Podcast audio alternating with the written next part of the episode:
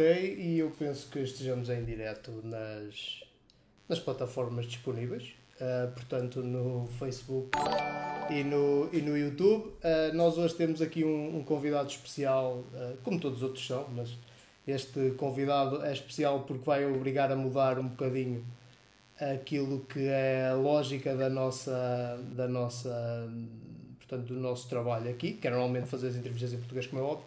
O Travante é um jogador norte-americano uh, do Sporting Clube Portugal, está, está em Portugal.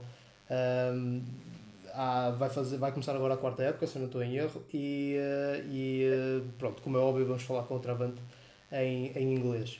Vocês podem, se estiverem no, no Facebook a acompanhar-nos, podem perfeitamente tratar de, de, de ver a nossa transmissão em, uh, com, ativando eventualmente uh, as, as legendas automáticas. Uh, é uma funcionalidade que não é a melhor coisa de sempre aqui no, no YouTube, mas boa sorte, no Facebook, aliás, mas boa sorte. e não deixem de nos subscrever também no, no, no Facebook e no YouTube, que está aí a passar em cima o nosso endereçozinho do, do, do nosso YouTube e de nos acompanhar também no, no Instagram para não perderem absolutamente nada. Já sabem que a nossa base, nós estes diretos fazemos normalmente no Facebook, mas a nossa base é sempre o, o YouTube.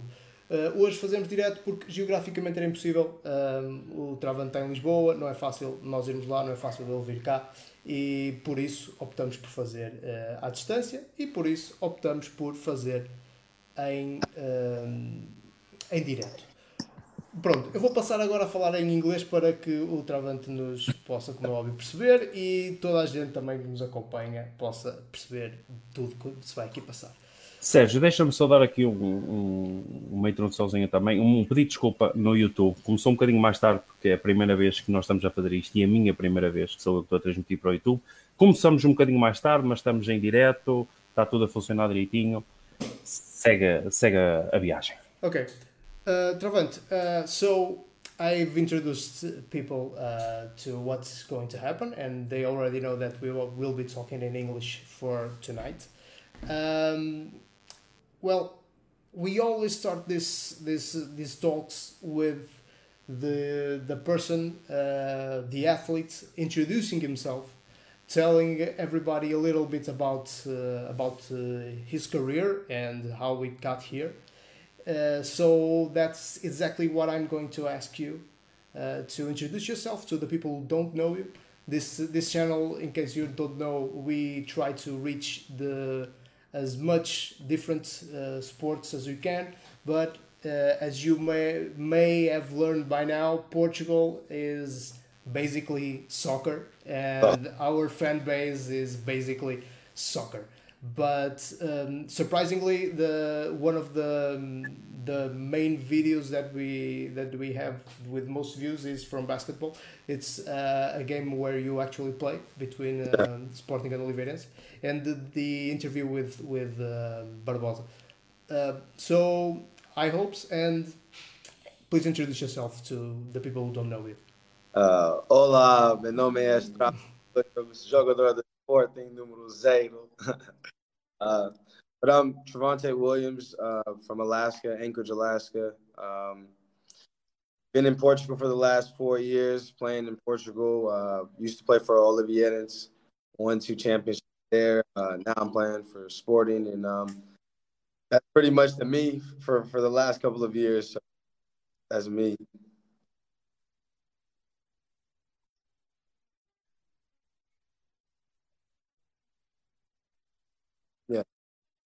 We, I, I, was muted here, so so people you could hear me, but people at home no don't. But um, I was saying that you came here four years ago. We will get to the specifics of, of that, of how you came here, who brought you here, and how how did you feel for the first uh, few uh, months. Um, but uh, let's start way back. Let's start um, in the beginning, of course. Uh, back in America, you said you mentioned that you are from from Alaska. Um, tell us how it was like to to grow up in Alaska because I believe that like me, most people here in Portugal, the only everything we know from Alaska we learn in the movie Into the Wild, and it's Yeah. actually not much. So uh, please tell us what was like to grow up in Alaska and, and how you end up with basketball and not uh, something else, another sport. Well, okay, so starting off, um, born and raised in Alaska. Uh, my family moved up there from New Orleans. Uh, there was like a uh, an opportunity to make money there, so that's where all my family was at. So, growing up there, it was it's a big it's a big state, one of the the, the biggest state, and it's um, very diverse. So there's a lot of people that live there. So, growing up, I didn't really realize that like I was the outsider. So I'm thinking that I knew everybody, all types of people, and um, kind of going to college and stuff like that, you get to experience more stuff. So I was able to see more and understand. Okay, Alaska's kind of small, so it's a really small, a small state as far as people and population. So um, getting exposure and getting, gravitating towards basketball is like that's what something like my brothers play basketball. It, my family's not big on sports really, but um, my brothers played at a young age, so that's kind of what drew me to it. And um, I had a lot of friends that played basketball, so that's something that kind of just built up over time, just gravitating towards basketball as a youngin. And then for keeping going, it was just more like, what do I want to do in my life? What's working for me? And um, basketball was always there, so that got me able to travel and play in different places, go to different colleges and stuff like that. So I got to see the world playing basketball, and that's what stuck to it. Uh, you you started you, you started playing in Alaska, but um, I, I made a little research, uh, and uh, you the first record I, I found of you is in San, with the San Francisco Rams. Um, Yeah. That was my third, you know, my second or third year in college. Uh, I went to San Francisco City um, Junior College, and uh, we had a very successful year there. But before that, I played in uh, College of Alameda, so it was another college in the San Francisco Bay Area. Um, I played there for a year and a half, and uh, was able to move on and play for a different team. And that's kind of been the basis of it, just playing and trying to level up each year. So you w- while you were playing in the in the United States, um, have you played with uh, some someone that people may know from the NBA, for instance, or something like that? Well, I mean, I've played in a lot of gyms where there's been NBA players. I know a couple of uh, guys personally, um, just through playing basketball. So I've been in the open gyms and stuff, uh, and played with a lot of guys, kind of younger guys that maybe a lot of a lot of people may not know. But um, I've been acquainted with a few guys. You know, as as far as I've been getting better, I've been able to meet Yeah. friends. So it's been a good thing. Well, um, after this, after the, after these starting years in in um, in basketball, in American basketball, you moved to Europe. Um, you actually moved to Georgia. Um, Yeah. That's what I found out. And um, how is how, how does this happen? You, I, I believe it's the second tier in your in Georgia where you played, second division. Yeah. So after I um after I get out of college, I uh, signed with an agency, Durant International, and from there I kind of waited, and uh, we weren't able to find something. So uh, I actually reached out to one of my friends, and he he was signing and playing in Bulgaria, and um, his agent was able to uh, look into some things for me and throw my name into something, and somehow my name came up. And so when January came around, I got a phone call or an email, actually a message on Facebook, and they were telling me like, hey we got this, we got three hundred dollars for you. Can you we can fly you out in the next couple of days. Are you willing to come? And I was like, Yeah, it was my first offer, first everything. So I was like, Yeah, I was excited about it. And I told them, Yeah, I'll fly out now. And they they sent the ticket and um, I ended up going and playing out there and it was the second league in Georgia. So there's two leagues out there. There's the Super League and the A League, and I, I played in the A League for a couple of months. Well, how was it? I'm I'm curious about how was it in uh, in Georgia um, because um, most people have not a very good image of the of the country and well, you being from Alaska, probably the climate uh, wasn't. Um, The climate wasn't crazy. There was a it, it snowed. It snowed. We went through snow and it was cold for uh, parts of the winter. I got there in January and I left in March. So I, I, I went through the winter and stuff there, and um, the whole country was not. It was a beautiful country, but where I was at was just um, kind of in a, a place that wasn't really like you know it was far away from the city. I was like 30 minutes away from McDonald's, so like everything was kind of far away from me, so I was kind of like sheltered in this place where I just had to like I, all I had to do was play basketball, and that was kind of all I had at that time. So, um, but it was nice. It was a great experience, and I, I really I really enjoyed myself. I met some good people, and I had. How about how about competition? How is the competition there? Well, surprisingly, most people see it in there. They think that it's very low, and um, there was some talented guys out there that I played against. So and like I was doing a lot of scoring and carrying the load, so it was like every night you still had to go play because in order for, for your team to win, you kind of had to put up numbers and have the time. So that was kind of the basis for me. There was a comp, there was it was competitive every night because there was guys that didn't want you to you know do well. So it was competitive for me.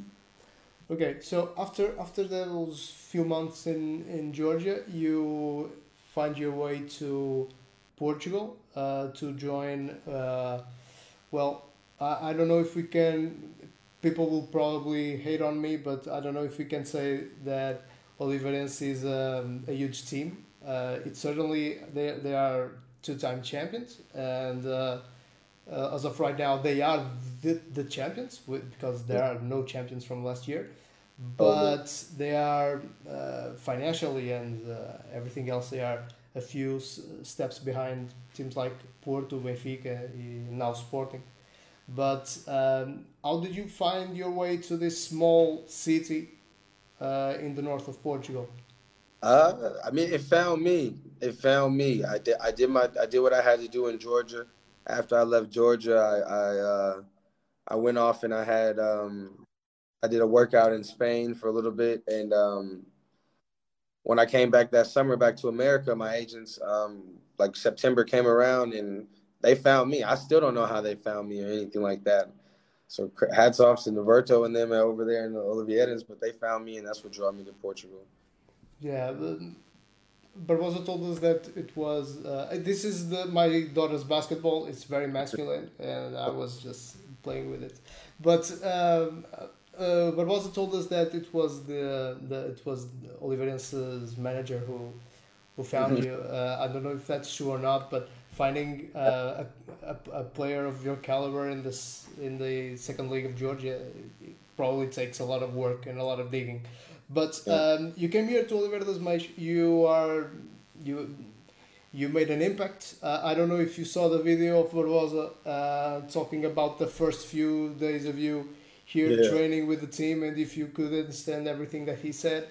But uh, he, they were kind of shocked um, with you as a whole, not as just as a player. And he told us a lot of stories that made us um, reach to you to, to have you here.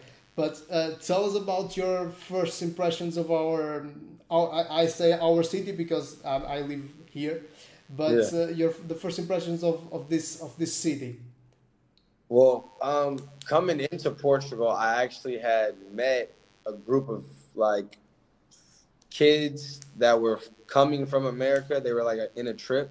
So like they already kind of knew who I was and they were like just so happened to be Oliveira fans. So like it all kind of like I had the warm welcoming in New Jersey before I even caught the flight. We were on the same flight going to Portugal.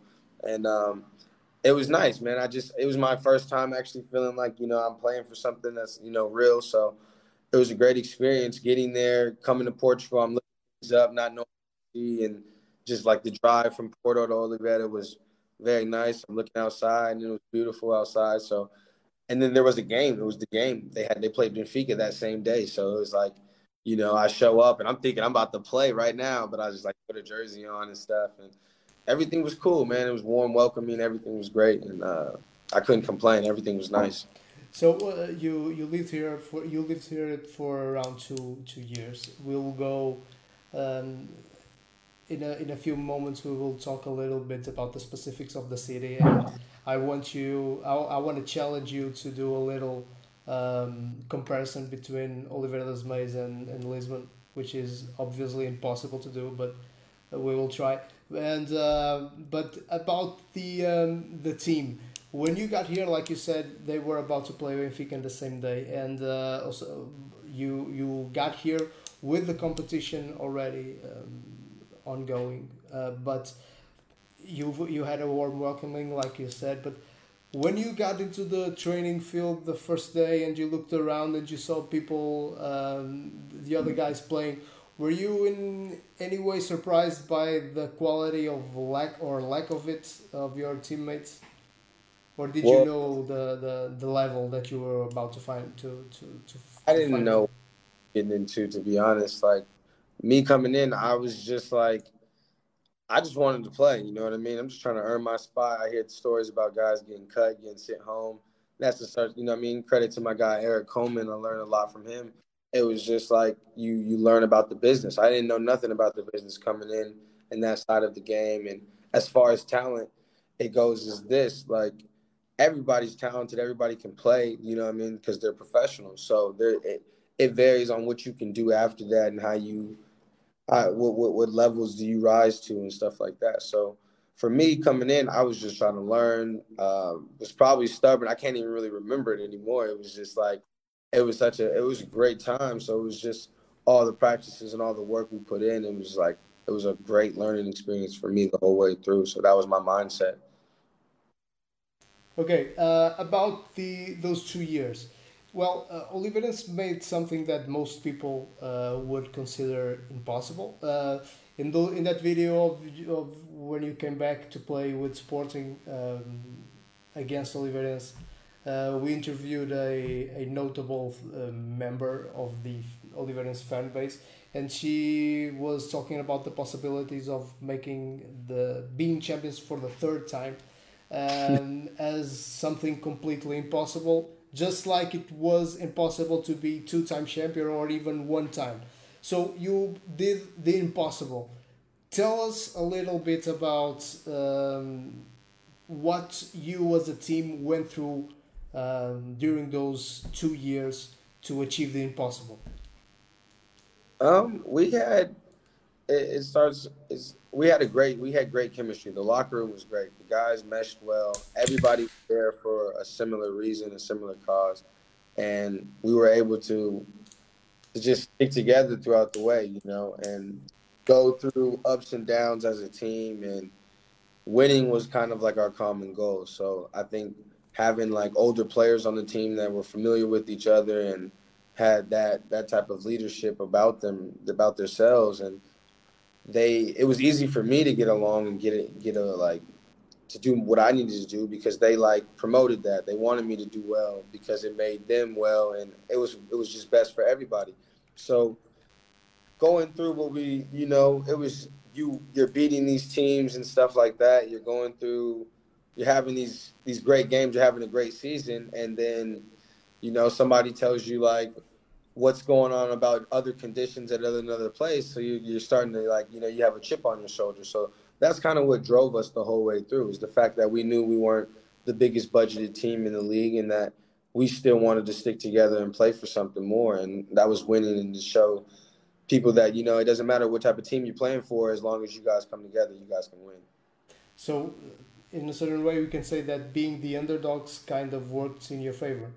Oh yeah, totally. That's what we that's what we were looking for. Like that was our edge, especially for the guys that you know that were playing and in, in stuff. That was our that was our edge. We wanted to beat you and show you that like no matter what, how much money you made, we you know we were still coming to play. Okay, so you made two incredible seasons. I, um, unlike unlike uh, my colleague here, I pay absolutely no attention to the NBA. I um, I follow the Portuguese uh, league, and that's pretty much it because I try to follow the Portuguese leagues of pretty much everything. So there's no no much time left. But um, I I've I've I had this this this idea and I tried to confirm and I think that I made it uh, that I confirmed it that you every year that you stayed here your average point per game increased from one year to the next so you started with something like 12 or 13 points then 14 or 16 and uh, last season was your best season but I just don't remember the number I could check it uh, here but um, you you actually make two great seasons. Like you said, the locker room was great, and you start to move to another places. Uh, your colleagues moved some of, some of them to Benfica.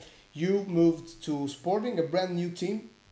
Um, tell us how it was to be in a team that basically started from zero. Um, for me, it was um, it was interesting because I, I really didn't know James was coming too. So when James signed, I felt like you know that was another thing that was like great for me to just be comfortable and you know and when I came in and I met the guys and everybody that was there, I knew I was familiar with a lot of the Portuguese guys that were there and going to be there. So it was it was easy. I'm an easy guy to get along with. So for me, it was just easy kind of to to be out there and assume. Well, the, the hardest thing was probably just kind of assume how how the play was going to be and who was going to be what and what we were going to do and the way we were going to play. And for me, as a guy, I, I feel like my game is just going to be something that's going to be constant, and I'm going to give you what I have. So for me, like elevating or and, and trying to do that's something I've done in my career. If you look back, it's been since like my first year in college. You know, I've always tried to like elevate based on the the level or, or where I'm at. So me rising to that occasion has just been about the situation that I've been put in. I was at, you know what I mean? Like my team looked for me to do those type of things and be that type of player. So that's what it was mainly about, just rising to the occasion, getting better as a person, getting better as a player, and then being able to just translate that to the court and help guys win. And so that was that's like the biggest change in the whole thing for me. Well, that was you you you, ended up making a pretty good season until uh, everything was shut down. You uh, Sporting was doing great. Uh, things were going, let's say, according to plan. Um, how was it? I of I probably know the answer because I've been asking this for the past three months to everyone. But how does it feel as an athlete when everything is going just great? You just have to stop and everything gets cancelled, and uh, it doesn't matter if you did a good season or not. There's nothing coming from it? Well, on, honestly, for me, getting to that point, I had learned a lot already in my like my whole career had changed by that point. You know what I mean? And just to see how things were progressing and what we could have did and how things it, it, sucked. It really sucked. And like I, you know, was disappointed. But honestly, at the time, I was actually hurt. You know what I mean? Going through an injury, so I'm playing hurt, and I actually had like time to like, you know, heal and, and get together. So it was, you know, it's a blessing in disguise, and you get to learn more about yourself. So for me, it's just been a learning experience going through COVID and all that type of stuff, and having basketball taken away, and to have it back now is like you're more grateful for it. So you want to take advantage of the days more. You want to take advantage of your workouts, and you want to you want to do more. So actually, for me, in hindsight, just looking at it now, it's just like it's been beautiful to have it. You know what I mean? Because you realize what you really want. Yeah. But uh, about what you just mentioned about uh, making the most out of the practices and the, and the workouts, how does it feel after so much time without um, being able to practice as a team? How does it feel to finally, uh, after like I, I believe it's been four months, uh, how does it feel? Is it does it feel weird? it still fucking hurts, man. It, it it's still painful. It's still everything that you wanted it to be. It's still everything. You know, it's it's back. It feels normal, and like um, dealing with it, you just like in your mind, you're just kind of being like more appreciative of it. You want to go through it more enthusiasm. Maybe the workouts you didn't want to do, you're just a little bit happier about it because, you know, it was taken away from you for a second. So you got to be grateful for what you have now. Well, I think that in general, um, as a society, if we don't do that, being grateful for what we have uh, from now on after this, we we've failed, because that's that, I think that if we've learned anything from this, it's that. Um, but we will get to everything else that is going wrong in society in just uh, a few moments. But um, looking forward, uh, you're going to your fourth fourth season in, in Portugal, like we mentioned the second one with with uh, with Sporting. Um, what what are the goals for this for this season? Is the team um, looking to the top of the table, of course, or or what? Well, I mean, honestly, the goal for us is to win everything, every game. Every time we step on the court, we want to win. That's our goal. Um, with us playing in Champions League and, and, and, or not playing in Champions League, being able to play, be in the qualifier to possibly play in Champions League, that's big for us. That's big for our, our club, and that's big for what we want to do moving forward. So, um, right now, you know, looks can be deceiving. Everybody, you know, everybody looks good on Instagram. So, right now, we just want to like we're we're building, we're building day by day. You know, brick by brick. So, you know, we got we got the pieces to make something happen, and we you know we just need to have the same energy and be on the same same uh, accord, and we can get things moving. But for us, everything is about um, you know just trying to win and, and being on the highest level because it looks good for everybody, and everybody can get a few. Well, um, just just uh, a little a little. Uh, let's let's come back to Oliver das Meias. And th- this is the moment where I kind of challenge you to try and tell us what's the big difference between living in Lisbon now and living in Oliveira de Azeméis before. Well, let's just assume that Oliveira de Azeméis is not Georgia. Yeah. It's it's a little bit better, I presume. Never never been to Georgia, but um, what's the main difference between Lisbon and, and Oliveira de Azeméis? Um. Uh, what? Do- You Yeah. can you can talk. You can. You're free, man. You're not going to hurt my feelings. Believe me. Uh, Because well, if- you have if you don't have anything bad to say about Oliver das Meias, you can ask me, and I will give you a long list of things. so Well, for start for starters, I have Uber Eats. You know what I mean? So Uber Eats food. There's more options to eat and stuff like that. But I think that there's a, a lot of places to see and a lot of things to um, be able to do. So for uh, for me personally, it's that's what that's the biggest thing. There's a lot of more options to see. My time in Olivieta was very nice because I was like, you know, I didn't know nothing outside of that. So that's what I seen, and that's great for me. So I enjoyed it. My walks from from my house, my apartment to to the gym, those were dope. So I just I was really into the views and really into like what nature looked like, and it's a beautiful city. So I enjoyed that. But you know, I mean, that like after two years, you're kind of like, damn, I seen the same fountain every time. So like, it's like you know, you you you learn more, you see more, and like being in Lisbon is just it's definitely a lot more exposure. There's a lot more things you can get into. So it's it works both on both ends, and um, it's just you know, there's a lot of more pressures and stuff like that in every place you be at. So it's just whether or not you want to be, you know, who you want to be. So of everything is everything is cool. I like Oliveira though. I like Oliveira. I like the, the small comfort, the small comfort of being, you know, you could be yourself in a small area. That was great too. You know, fan. You know, people see you all the time. You get you you build relationships with restaurants, and in Lisbon, you kind of see somebody one day, you might not see him ever again. it's basically the the the only good thing. Uh, it's a good thing and a bad thing that, that every, both. everybody everybody knows everybody, Yeah, totally. and uh, you know there's absolutely nothing else to do here but talk, and Yeah. people talk a lot. And uh, but Oliver is, is kind of stuck. We people are ecstatic because we are going to have a Burger King, which is like whoa here. Uh, uh, we're going to have a Burger King like uh, 700 meters from the gym or something. Yeah, yeah. And we have, and now we have Uber, Uber Eats too. We have Uber Eats right now. Yeah. Yeah. He, he, he don't have uh, the Uber Eats. Don't go to his house, but we have. We, kind of have Uber Eats. Yeah, because yeah, when yeah. I tried to order, they didn't know where I where the thing was. and It was off.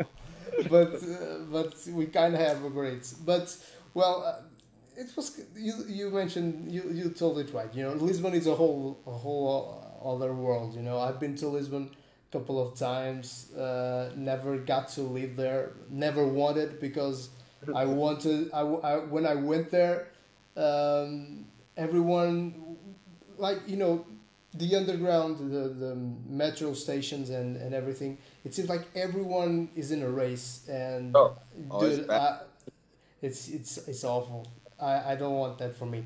But it's a whole a, a whole other world for you guys. I believe that's that's better. And plus you probably got to to get together with uh, a lot of guys that play in other teams like Benfica and and and it, for you I believe that it was great.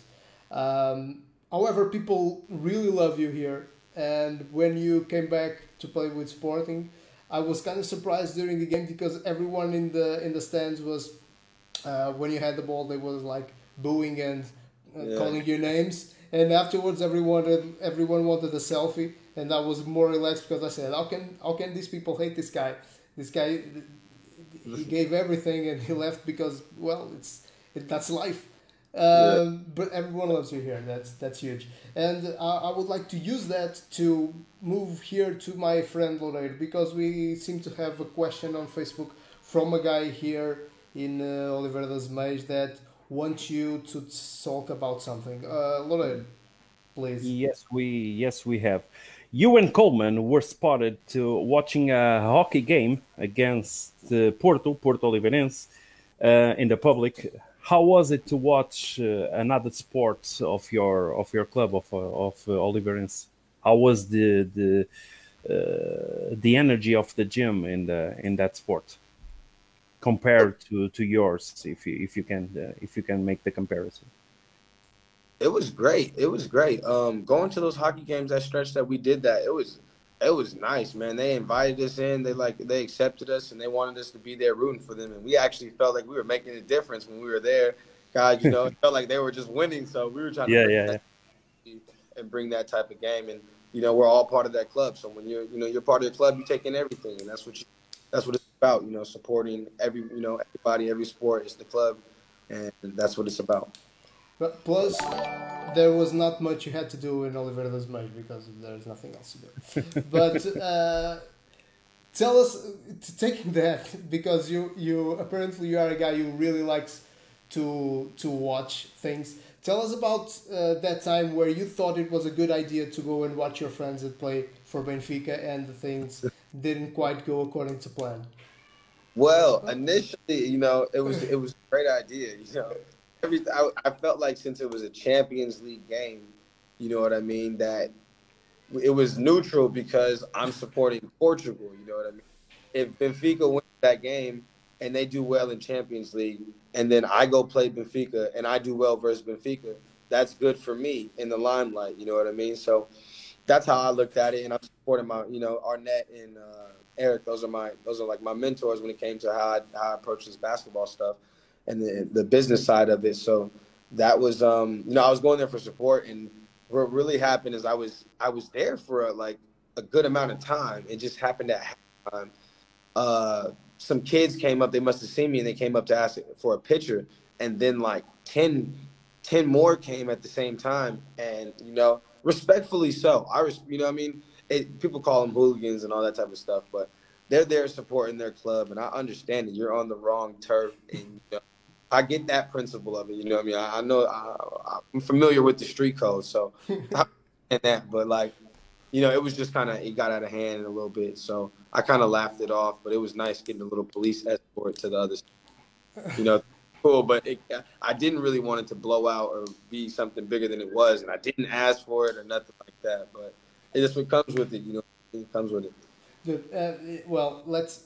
Th- this is interesting because it actually shows a difference in mentality. You mentioned that you thought that you were supporting Portugal, bro. You know, people from Sporting uh, and from Porto, they don't even believe that Benfica belongs in Portugal. So that's that's the thing. You know, uh, if I was in the United States, I would never uh, imagine that I was playing for someone in Los Angeles. I would never think about going to watch a game from like people of, from New York or something because I would believe that they would kill me, and they probably wouldn't. But here, you have that problem. You can't do that. Don't ever do that, man. No, I learned. So you never, you never, you've never tried to go and watch your friends from Benfica I ever will again. never. I will never attend another basketball game, unless, you know what I mean. Unless I'm playing for a different something. No, there would no, no, there will be none of that. What about what about um, other sports? I know that I know people who uh, in other in other type of sports they they represent sporting, and uh, I believe that the the club encourages encourages their athletes from the different uh, sports to go and support their colleagues from other sports, like guys from athletics that show up on basketball uh, matches or, or or soccer matches. Have you ever um, done the same thing that you did here in Oliveiras uh, and go and watch like soccer or something uh, from Sporting?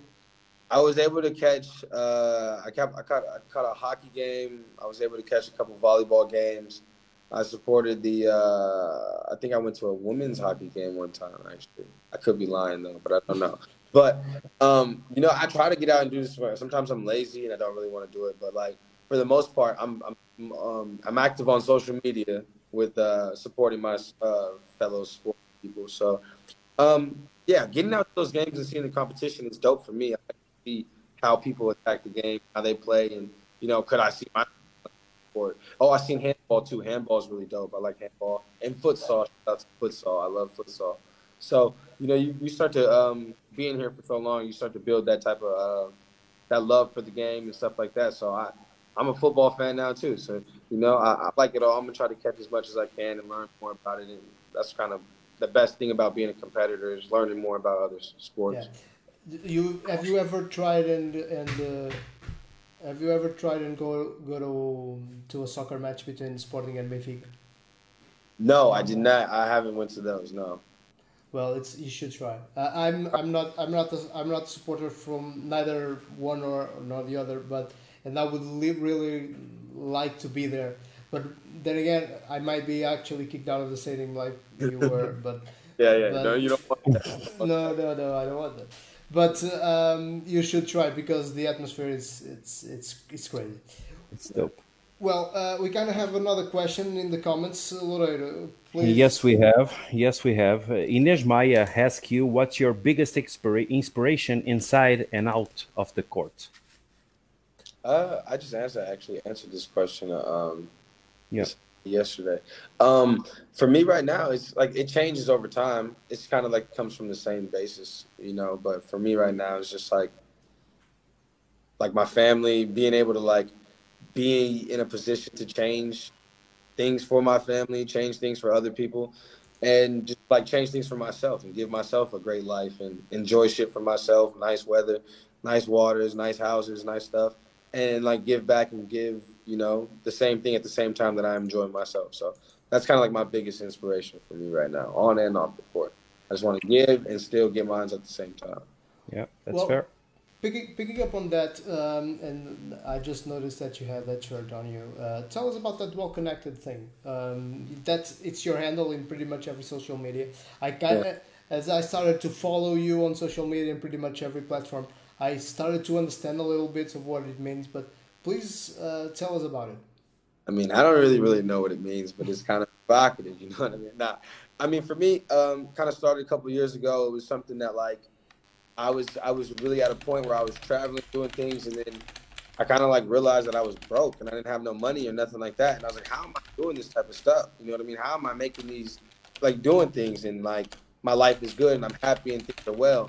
And I just like it coined it in my head, like, you know, there's probably other people out there with it, but like for me, this is what it meant for me. And it's like, I'm just well connected, you know. Um, the relationships that I've built with people have been strong and I've, I've, I've nurtured those relationships. They water me, I water them. And that kind of whole concept is just taking this point to where it's more of a lifestyle now and it's well connected lifestyle to a certain extent where like I want to build that with other people. And I realize that if we kind of come together in a sense, and no matter what you are, who you are, whatever it is, we can you can build that because it's good for everybody, especially if there's you know benefits for both sides. So it's just kind of about you know going through this journey with other people and and, and keeping your things and stuff like all about yourself, and then still being about everybody else. And iron sharpen iron, learning from each other and building because like boring being here in a, in a uh, being here in the world alone by yourself. So it's kind of like cool to have other people. Yeah. So so good relationships, good relationships is actually what is going to move people forward. Facts. Uh, that's what that's the sum of it. Yeah. That's interesting. Yeah. Uh, well. Uh, let's move back to basketball. Uh, following this, this little notes that I have here, um, let's talk a, a, little bit about the the difference um, in about in the game and the the people in the game like the referees and and and, uh, and everything that you found here that you didn't find in the in the states um i you know what it's funny like i love the referees here you know i think for me personally it's just like um I mean, like I, I, I enjoy it. You know, I mean, for me, it's the highest level I played at right now. So I can talk about high school refs in the states. Like my experience in the states really is kind of kind of like a blur. Like I, I know where I've been at the last years, but dealing with Portuguese refs, it's funny that I'm like you know starting to be able to pick up things and like my development over the years. They'll probably tell you like I was a little bit more, you know, this way, you know, a little bit more disrespectful probably in the beginning of my years, and now I've a way to talk and, and try to be kind of like you know that's part of well connected too, just being able to communicate and not be able to like you know understand that these people are humans too, and that they have you know emotions and stuff built up too. So like for them to come you know to their job and then be disrespected at their job while they're doing what they're supposed to be doing, it's you know it would be crazy for me to think that I, I, would be the only one out there with emotions and stuff like that. So for me, um, it's just dope. I got some good relationships. I, I, get the hey, Mr. Williams now, and you know, you know, I talk a little Portuguese with them, and you know, things are smooth. So enjoy it. But how about how about communication? I know that that some referees don't like to communicate very much. Mainly when when we talked to Barbosa, he told us that that uh, characteristic was actually something that was really present in uh, the European competitions and in in the rest of, of Europe. Uh, the Portuguese were more uh, easygoing and would. Yeah. Uh, how how is the how how different are our referees from the ones you, you found in the US? Are are ours more open minded or open to communication or, or less? I, I think it, depends on the day, it depends on the game. I'd be crazy to tell you that because like there's days, you know. Well, I think with the relationship, it kind of depends on the player too, who you are, what type of, you know, I mean, they, there's that that plays a factor. But for me, I think the relationships and what's different is just like they're kind of they they are more understanding, and I've had like better conversations, and they'll kind of come back to you and like go over things and see if they missed a call. So it is a little bit more understanding on this side, and the only thing I don't really, you know, the, the physicality I want to spice up a little bit more, but I think um, overall it's great. About the about that that physicality that you mentioned, are our players physically and at the um, close closer or far from the level that you had back in in the states? Well, I mean, I compare, I can't compare myself to a lot of other people. You know, what I mean, I'm a little bred different, so you know, my my physicality level, you know, if there's if it's no blood, there's no foul. No, that's not really. But, you know, but for the most part, I think, I think the physicality level just kind of want to play. You know, when you're dealing with guys that are high level players, you know, uh, for me personally, I would want to see it just, you know, some things kind of tune up a little bit about, you know, how things are kind of looked at and what, because in, in America, it's essentially like you play basketball and it's like a sense of you.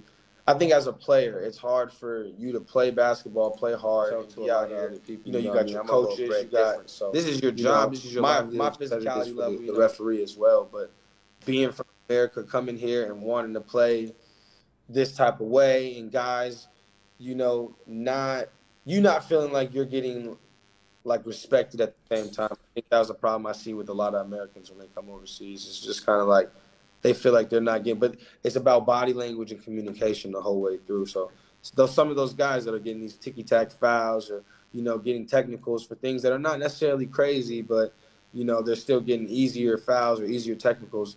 It's really based on how you kind of play the game because you got to be able to like, you know, you got to be able to do both if you really want to be good. You got to talk to refs, be on them, and back off at, at the same time.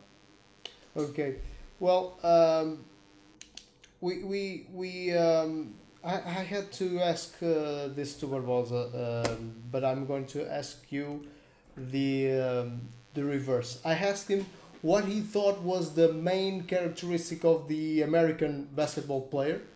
Uh, I'm going to ask you what you, you think is the main characteristic of the Portuguese basketball player. The main characteristic of the Portuguese basketball player, I would say I would say Portuguese basketball players understand the wave of like kind of the tide of the game.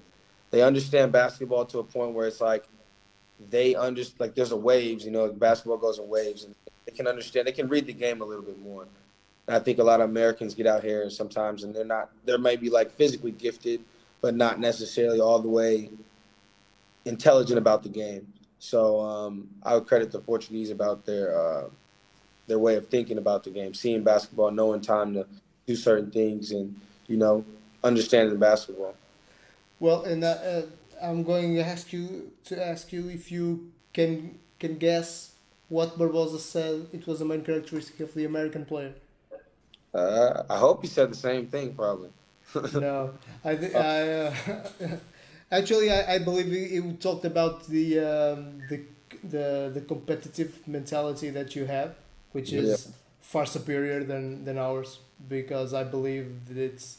I mean, you, know yeah. exactly why that is. That's that's really a hundred percent because of the quality of life that the Americans that are sent that are that are, that get the opportunity to come play overseas their outlook on life for, for this for, for, me for coming from our perspective i would say that the quality of life in portugal is really good so guys don't necessarily have to like work extremely hard to like to try to like be in this league if you're portuguese you know what i mean? So like they can take summers off and they don't have the time to like worry about getting a job so to say.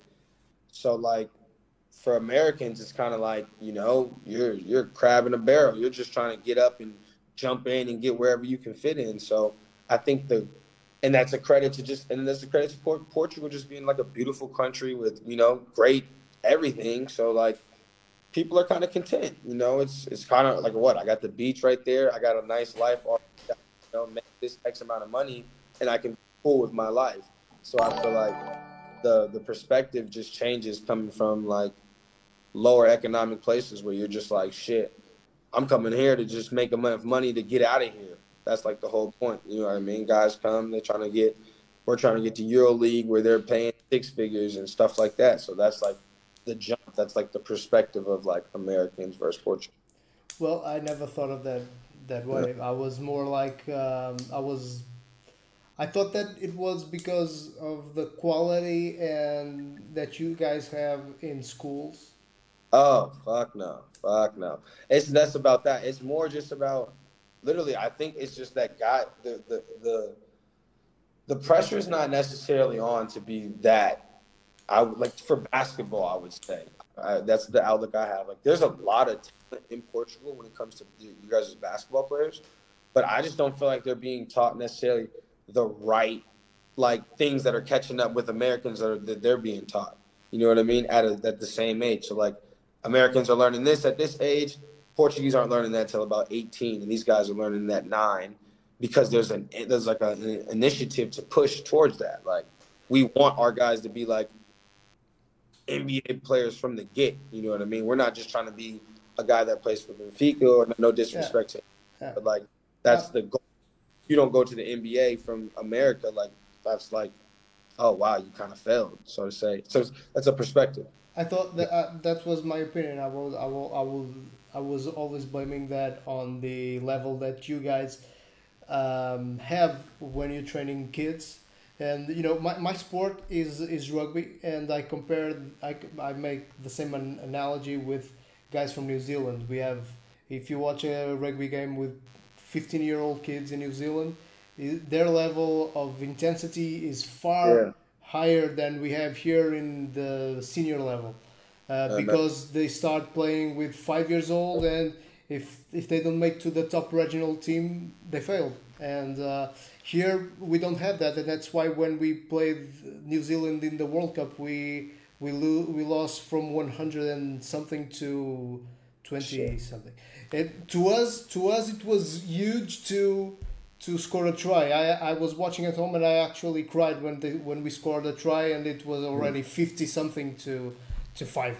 But yeah. uh, that's the level because we don't get to um, teach kids from an early age, and that was. But your your perspective is more um, sociologically correct, and it was it's very very very accurate. Well, um, Loureiro, is there something else? um, I believe there is something else in the comments. Yeah, yeah we have a question for, for you from Bruno Zola, that is a sporting uh, fan. Is asking you how is how how is to feel uh, to dress that uh, beautiful jersey. I mean, it's dope. It's amazing to be one of the like the first people wearing it. You know, in the last twenty years or whatever. It's dope to be, you know, a face of something, and um, it's amazing. I, I respect the people that helped me put it on. Everybody like that, from the Jersey boy to to to to the, to the janitors. Everything is pretty good. I, I love it. I, I, enjoy it. I like going to work, so it's good. All right. Do, do you do understand that uh, if one day you decide because that's life of a professional athlete to move to Benfica or Porto, you're you're gonna get a lot of hate. You understand that? Just just to just to level uh, to level up, Porto is a great city. If you know what I mean. So just just saying. I, I'm asking you this because probably if you were in, in America, do you think that moving to a rival team will get you the same amount of hate that probably moving um, from Sporting to Benfica will get you here? Um, probably not, but I mean they hated Jesus, man. So everybody gets hate. if you're doing something, if you're doing something good, you're gonna get some hate. So whether you know I don't know what decisions I'm sporting down right now, but yeah. I don't know what decisions are going up, you know. But actually, one thing I do would have to say is like, you know, I did win two champions. I was a part of two championships in Oliveira, so I didn't just win one. And you know, I mean, there was opportunities and times to, you know, for thing for people to shoot their shot. So you know, if you can't, if you don't shoot, you don't score. So I'm where I'm where scoring that right now. So I'm happy. That's good. That's it. good. Well, um, we um, I, I have uh, pretty much one thing to more to ask you about basketball before we move to more uh, complicated stuff, but that also uh, has uh, direct interference with, with the sport. But um, when it comes to NBA or the Euro, Euro League or the um, Europe, European Champions League um, here, um, well, I was kind of surprised the first time that we interviewed Barbosa and we talked about basketball in our channel that most people would also, or some people would pick the, um, the European competition over the NBA. Uh, is that your is that your call, or you still prefer the NBA? I mean, if I had like a job opportunity to go play in the NBA or EuroLeague, I would take my NBA contract and say goodbye. But like for me personally, it's just kind of like where you know it's all about perspective. So it's like, what do you see as the sights? I enjoy the European style of basketball, and I enjoy the. I think it fits my game more. You know what I mean? Not being so crazy athletic. Um, I think that the European style of basketball, the fans are great. You get like a smaller NBA styled like atmosphere, you know. But the overall, is like you know the NBA is the highest level that's where the you know the most elite guys are. That's where LeBron is at. You know, that's where Kevin Durant's at. So it's like that's where you would you know that's the cream of the crop if you if you want to play. That's how I look at it. So for me, I would you know being in that not being in that situation, but that's what that's what it looks like for me. Yeah, what you you mentioned that our style, I, uh, if I understood correctly, uh, you you mentioned that uh, European style of basketball is uh, less athletic. Is that what you said? Yeah, for the for the most part. For the most part, I mean, like there's you you get your guys that are there's still athleticism. These guys are not like just can't do anything, but the athleticism that the Americans have are you know usually just off the charts or whatever. But um, I think the the European style of basketball is more team oriented and it, it's very smart and like you know these guys play up to their 38 years old, 39 years old because they know the game and they can they still can be out there and, and succeed. So that's the biggest test. Yeah. Well, uh, you Sporting is is playing the qualifiers for the European Champions League.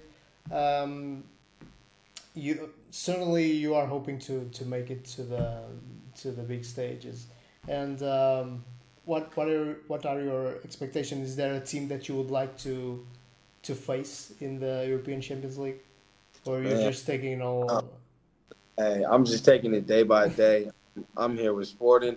All my thoughts are just about what can we get better at practice. Okay, the next day, what you know, the next time we play somebody, I try not to even worry about the schedule too much. These guys tell me where to go. I just want to show up and do my job and you know make my team win. So when it's time to play, whoever we play in the qualifiers, Freiburg, um, it's it's all about just what we can do because you know everybody's been off right now. You know it's been a difficult, it's been a weird time for everybody. So the best thing you can do in these situations is worry about yourself. So worrying about what we have going on in our locker room, how we're building with our guys, and what we're doing is the key factor to you know the team that can oil the best and and be together the most is going to be the team that succeeds in these weird awkward times playing on neutral courts. And and you know there's no there might be no fans. Who knows what the situation is going to be. It's going to be about keeping your team together. Is there is there a date already for those for those matches i think they issued a date the other night um, it should be i think the 23rd we'll be playing in a neutral site in bulgaria um, versus Freiburg. Uh, I forgot which country they're from, Switzerland or something like that. Um, something like that. Yeah. Well, um, we have we actually have a, a question on our uh, comments that I am going to ask Lorraine to not give it right now because it's yeah, something that it. we will talk about. I know it. I know um, Well, um, I, I, I asked you when we talked uh, a couple of days ago uh, if it was okay for us to talk a little about the situation in uh, in the United States. And something came up last night as me and Lorraine were making a live stream here on the channel while playing um, Grand Theft Auto um, and talking about basketball and soccer, which has nothing to do with it. But uh, the news just broke that um, first Milwaukee was boycotting the game, and then everyone else was uh, not playing because of the events that were going on. Uh, before we talked about the events themselves, uh, themselves, I would like to ask you what you thought about the decision of not playing, which is pretty much the question that the people that the person left in the comments. Um, what do you think about it? Do you think about, it's the right call? About the NBA not playing? Yeah. Yeah, yeah, yeah. About the boycott. I think that's I, I think that's a big stand. I think that it's great for those guys with that type of that, that space and platform to stand up for what's going on and the, the injustices that are going on and um, I think it's it's something that they need to think about and um, you know it's going to put people on the fence it's going to put a lot of people you're going to see what you know the enemies that are under under the, the coat but um, I feel like the NBA is doing the right thing and I think they have like a, a great organization that's like uh, you know pushing the right initiative. They're supporting their players and they're supporting what they're saying. So hopefully their voices are heard and you know change can come through. Do you think that this this boycott later? Uh, Major League Soccer did the exact same thing um, today. They decided not to have any games because of the um, the things that were going on. Uh, do you think that those these bo- these boycotts are going to can can really change anything, or are they just going to be looked like a pinch of salt? First things first, man. Um, when you're dealing with money, you know that's what that's that's power, that's control. So you're playing with people's money right now. So them stopping it as TV time, that's TV, that's all these sponsorships that are getting canceled. That's a lot of things that that can shift the tide. So if these people care about you know the, the powers that are that are that are in control, if um, you know they understand that their money's being messed with, I think there could be a change. You know, and you know it possibly can go the other way, and they could be back playing tomorrow, and you know nothing really happened or anything like that. So, well, you, you know, it's just like only time will tell.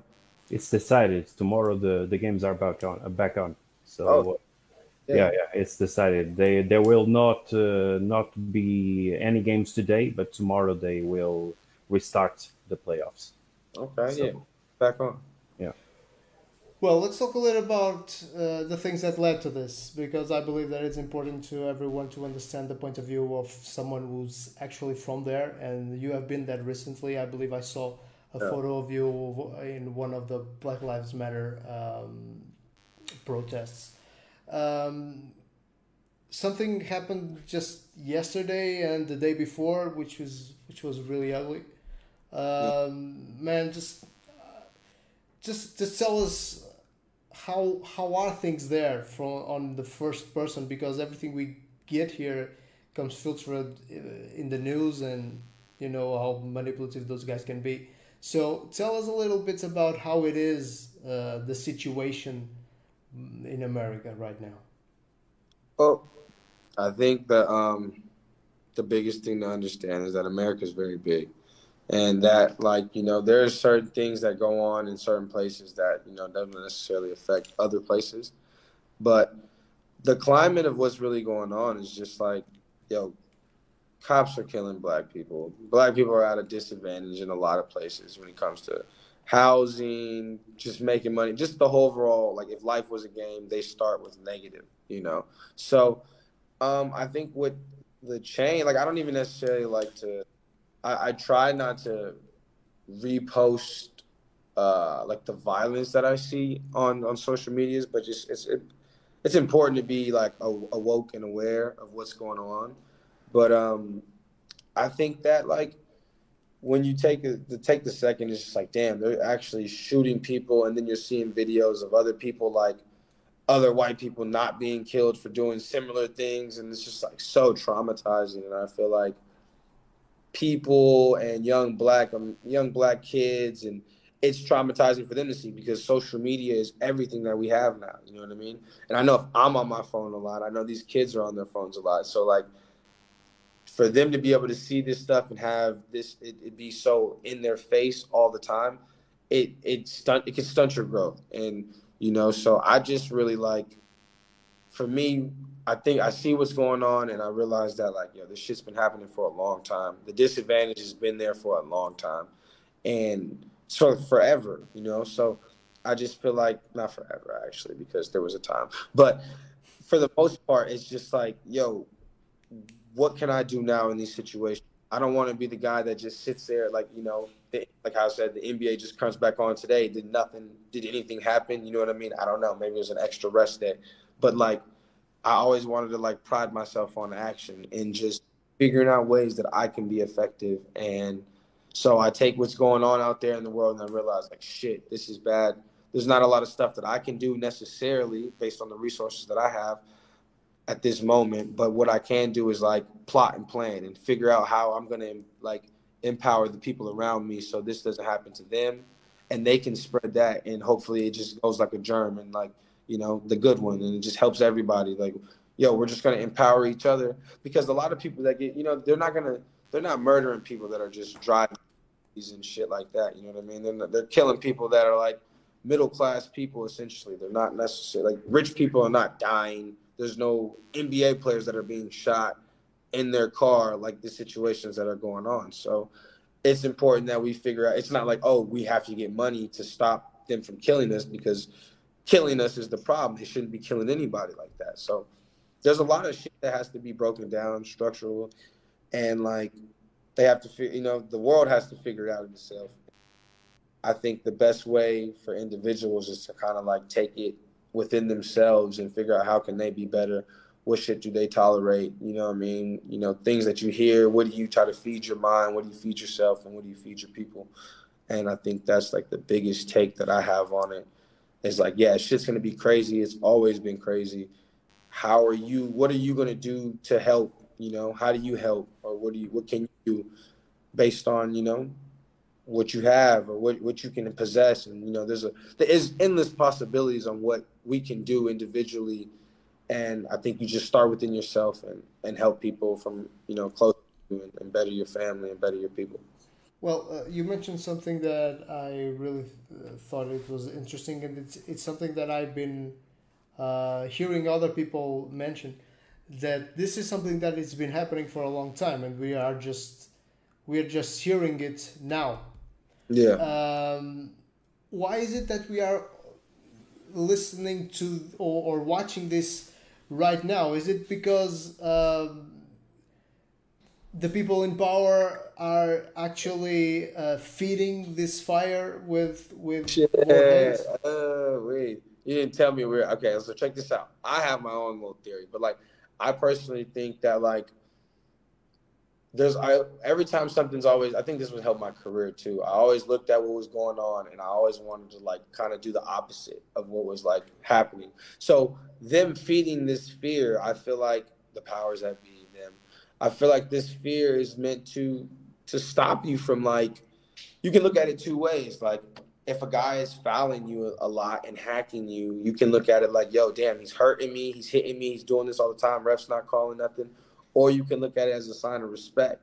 He knows he has to play you like that. he knows he has to be all up on you. So like, it's weird to say. It's kind of, but like, yo, they're killing people. At, they're killing black people at a high rate, and they're doing this stuff. But it's necessarily like, yo, because you're so powerful. So I think the fear is supposed to kind of stunt your growth and keep you in a in a box. And uh, the opposite that needs to be done is just like explore yourself more, figure out more about yourself, and and test your abilities more because that can be what happened. You know, I mean, that could be the flop for you. You can turn into the butterfly from that. Yeah, that that that is a great take, and that is something that we never heard here in Portugal. We the the the things. Uh, the thing, I'll, you probably see this. Uh, the the way uh, the news portrays the, what is going on is with um, people, um, the people are, who are getting shot, black people who are getting shot, are um, defenseless, uh, and mostly they are. But uh, the way you mentioned it, um, the, the the the way feeding that fear by because they they think that you um, that you have power. I think that it's it's it's kind of accurate because they're actually afraid of what uh, black people can can achieve if they're not treated like that. Um, and that's a that's a great that's a great take. Um, Doc, Doc, Rivers, the the manager, the the coach of the Celtics, uh, said something like that. Uh, the people they are afraid of the, what the what the black community can do on on the states, and the take of it. Uh, the thing that he said uh, that that is the take of the conversation was, "I only want to coach." So yeah, it, it, it, it's accurate what you what you said. Uh, yeah, it's very accurate. And and the thing is, um, here in Portugal, we have the exact same problem. Uh, the thing uh, the thing is, nobody is shooting anyone. Yeah. Uh, yeah. But we still, the the people, the, the people in power still try to block. Um, still, still try to block uh, people in the lower. Um, tiers of society to reach up, to get up, and um, it's a global thing. Yeah, it's, yeah, yeah, really, It's something that's like it's worldwide. You know what I mean? Like there's this discrimination, there's this hate, there's this all that because it's. I always looked at it like, okay, so if I was in like hella power and had all this, I look at it as a survival technique for the opposite side, even though it's not right. You know, it's not necessarily wrong, but like there's like has to be. I'm trying to be the benefit. Like I'm trying to be like giving them the benefit of the doubt on why. You know, it's just it's out of being scared. It's a survival technique. It's like, yo, I gotta kill them because they're taking away from me. You know, you feel like you're losing. So it's like part of the ego that that like the humankind is just kind of shunned down. Is just the fact that like, yo, you're not that cool. You know, there there is enough for everybody out there in this world, yeah. and um, you know, if you work hard, you can have some certain it's, things. But this and it, it, it ends up being a defense mechanism of some sort. Yeah, uh, it's just you know, and that's how they that's how they take is. Power is addicting. Power to have power to have that type of shit is what you know drives these people to do these things and and then there's real hate hate is real you know so people really hate people and they really have you know this type of things in their hearts so it's important that we just educate ourselves mentally to like think outside of the box to where you can try to tap in because the truth is the truth. And this shit is just blatant, you know what I mean? So anybody that's being ignorant to what the disadvantages are set against black people and minorities is just they're clueless and they enjoy it. So it's that's how I look at it. So it's their their defense. That's what they're doing. Well, it's I'm I'm actually glad that you we had this conversation because I think that is really um, enlightening to people who get fed uh, only the news, uh, and this news, is... news has a job. The news has their job too. I mean, they have their agenda to what they need to push because they're fueled by you know how do they get their paychecks? Where do they make their money from? They get paid to do shit too. So it's nobody's necessarily wrong unless you know better. You know what I mean? So they're doing their job thinking that they're just reporting the news when you know there's a whole agenda being pushed on how they how they want to. That's that's why the, the internet and uh, places like this, not necessarily sports, uh, but uh, are a great, a great platform to spread these alternative ways of seeing you gotta. You got to be first. You got to be open to actually yeah. yeah. search information, yeah. think out like this. If you have to be able to open to receive the information. Yeah. Well, um, okay. Um, to just to just we kind of got lost in all this, but I was going to ask you just to um, starting to pull down the curtain on the on the podcast because we've been here for ninety minutes already. Um, yeah. I would like to ask you uh, something that is actually the base of our um, of our project, which are the the stories that go on uh, behind the curtain. Uh, those funny stories, like the one that Barbosa told us about you on Christmas, when you showed up um, dressed as Santa to to to play with the kids in, in the day of a very important game. Uh, are there uh, what what are the the the funniest stories that you keep from your time here in uh, in Oliveira de Azeméis? Okay, the best time. well, I've had a lot of times in Oliveira de Azeméis. I mean, it's so like it's very tough to think about it right now. But I will go with you want something basketball related, hopefully. Um, I want everything you can give me that is funny. Um, well, uh, and you feel free to tell us because I know that some of the stories cannot be tell cannot be yeah, told on camera or recorded. I would definitely keep take those ones to the grave. Um, I think that give a funny story. What's a funny story, Travante? I've had a lot of funny stories, dude. Too many funny stories. Um, I think one of my best stories is probably uh, showing up to practice. Well, yeah, we showed up to practice in so many outfits. Well, showing up to practice in my cow outfit, that was one of my dopest ones. I used to take pride in showing up to the game and like thinking to myself, like, what were my teammates gonna like trip over? So like any outfit that I came to practice with was like kind of my thing. So there's been several times like that. But one time it was during Carnival, me and Eric showed up and like he had like the blue hair the Dragon Ball Z outfit on, and I had like this cow outfit. Was that was that was that showing to practice um, dressed like that? Was that something that you did before, or was something that started here? Well, I think no. I'm. You don't really have the opportunity to do it. It's kind of like the the people being so open and welcoming in Portugal and, and, and Oliveira that it was like you felt comfortable to do what you know, be yourself and kind of like live your life. So they were welcoming to it, and it was good. The locker room was great, so it was cool. Do you still do this uh, here in? Uh, in I come a little bit more. I try to be a little bit more grown and sexy out here in Lisbon. You know what I mean? So I try to do a little shirts and stuff like that. But no. Well, um, okay, man. Well, uh, you know, uh, there are a lot of things that um, people uh, expect of guys like you, uh, and by that I mean when I was when we were there uh, reporting on the game between Sporting and Oliveirense.